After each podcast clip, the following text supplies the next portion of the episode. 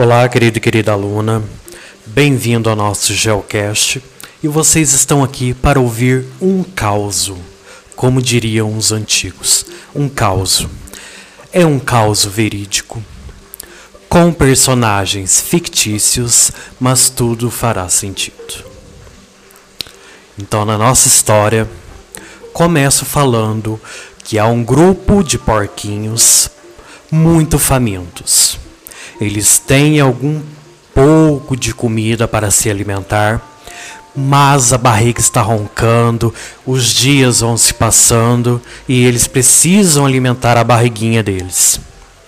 Porém, o pouco de comida que eles têm, eles estão dividido, dividindo entre si. Então resolvem sair de sua casa para procurar ajuda. Quem que eles vão encontrar? O lobo mau. Que, que o lobo mau vai falar? Olha, porquinhos, eu vou conseguir um alimento para vocês. Só que vocês vão ter que colar ali comigo, entendeu? Numa casa. Vocês vão ali naquela casa, pá, vão arranjar, vocês vão comer. Vai ficar tudo numa boa. E aí, vocês topam ir? Aí os porquinhos se olham ali, ficam meio apreensivos e falam: Vamos, vamos, que a fome tá batendo, a gente precisa se virar aqui, a gente tem comida, mas essa comida vai acabar, a gente quer fazer uns esquemas novos aí, então a gente precisa. Então, com medo, eles vão para a casa do lobo. O que, que acontece? Chegando lá, eles não vão ser comidos o lobo vai oferecer a comida. Mas, em troca, os porquinhos vão ter que realizar algumas ações para o lobo, porque eles entraram na casa do lobo. O lobo fez aquela doação ali, gentil, bacaninha para aqueles três porquinhos. E aí eles vão ter que fazer alguma coisa, né? Para retribuir aquela ajuda que o, que o lobo deu. Até porque a mão que dá é a mão que tira, não é mesmo? Então, conclusão da história. Estou fabulando, contando historinha de criança para boi dormir? Não. Os porquinhos, eu coloquei eles simbolizando os países subdesenvolvidos ou subdesenvolvidos industrializados. O lobo vai ser as grandes potências mundiais. A Casa do Lobo vai ser o nosso FMI. Professor, o que, que é isso, FMI? É o Fundo Monetário Internacional. Quando você precisa de dinheiro, você corre, recorre aos seus pais, correto? Se você quer comprar uma roupa, quer comprar aquele celular que você gosta, o que, que você vai fazer? Corre lá para os seus responsáveis e vai falar é, ah, então, eu tô querendo, né? Aquele celular ali, o meu tá, tá velhinho, quebrou a tela, né? E você vai argumentar para conseguir, certo? E agora um país, o que, que ele faz quando ele precisa? Ele tem uma reserva, porque ele faz essa captação, né? Dentro, que nós chamamos de impostos, mas ele também precisa de um valor às vezes muito alto para fazer alguma obra pública, algo a mais. Aí o que, que vai fazer? Esses países, o banco deles é o FMI, que é o Fundo Monetário Internacional. Quando surge esse banco? Esse fundo ele vai surgir pós Segunda Guerra, tá? Pós Segunda Guerra que nós vamos ter essas organizações mundiais que vão auxiliar para que haja, entre muitas aspas, um nivelamento entre os países, pensando na questão de que agora a guerra acabou, a gente tem que ficar de boa, de paz, a gente tem que se ajudar. Então foi criado o FMI, Fundo Monetário Internacional.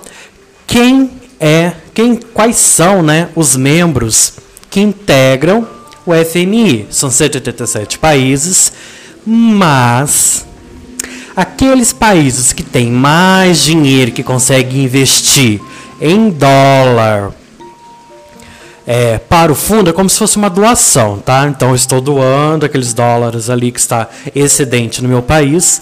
Como eu faço uma doação maior, quanto maior é a minha doação, maior é o meu poder dentro do FMI. Então, quais são os grandes países ali que vão é, decidir, tomar decisões ali dentro do FMI? Os Estados Unidos, até pela escolha de ter sido o dólar, ele teve um crescimento muito grande e já estava crescendo pós Segunda Guerra. E o Japão também é outro exemplo de um país que faz muitas doações. Então esses países eles que vão regular essa, esse fundo que vai para os países que estão precisando.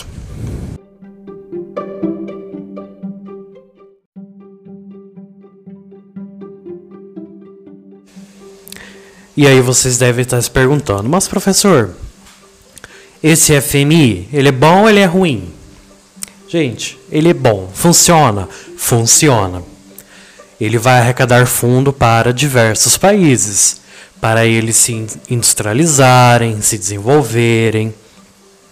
Mas, porém, entretanto, todavia, como sempre tem um mas, o que, que acontece?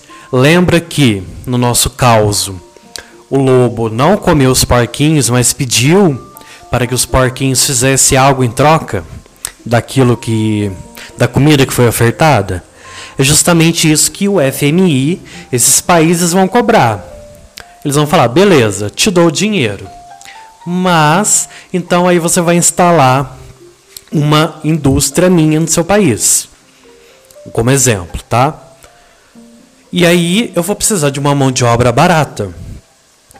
Então, já que eu estou te dando dinheiro, você vai dar uma segurada aí no dinheiro, no valor que você vai fazer investimento em educação, porque se você educar essa população, eu vou precisar pagar um salário mais alto, porque ela vai ter uma graduação mais elevado, né, um nível de educação maior, superior, então meu nível salarial vai ter que ser maior, mas eu preciso de uma implementação de mão de obra barata. O que, que eles fazem?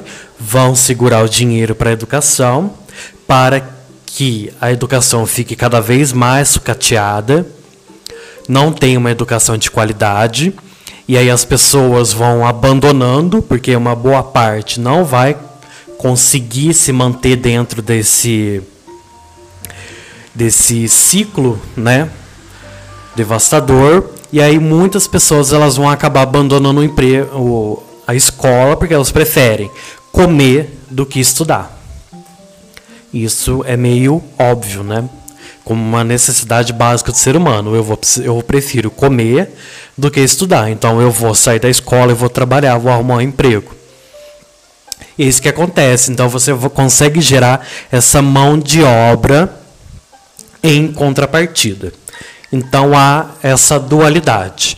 O FME é muito bom, ele funciona, mas tem esse outro lado obscuro que é, esses países que estão dando as cartas ali na mesa, né?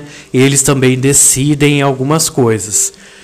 Então, cabe aí aos países ceder ou não a isso, né? Porque se você pega aquele valor, eles vão te cobrar, né? Então, eles vão ficar em cima batendo. E aí, fez aquilo que eu pedi? Então, isso gera esse fluxo que ajuda, mas por outro lado também ele fica ali na contrabalança, né? Isso é que essas organizações internacionais elas vão é, produzindo, né? Elas vão se produzindo socialmente de uma forma global. E aí nós temos o que a gente chama de geopolítica. É a política geográfica, a política dos espaços. Então, alguém cede algo, né?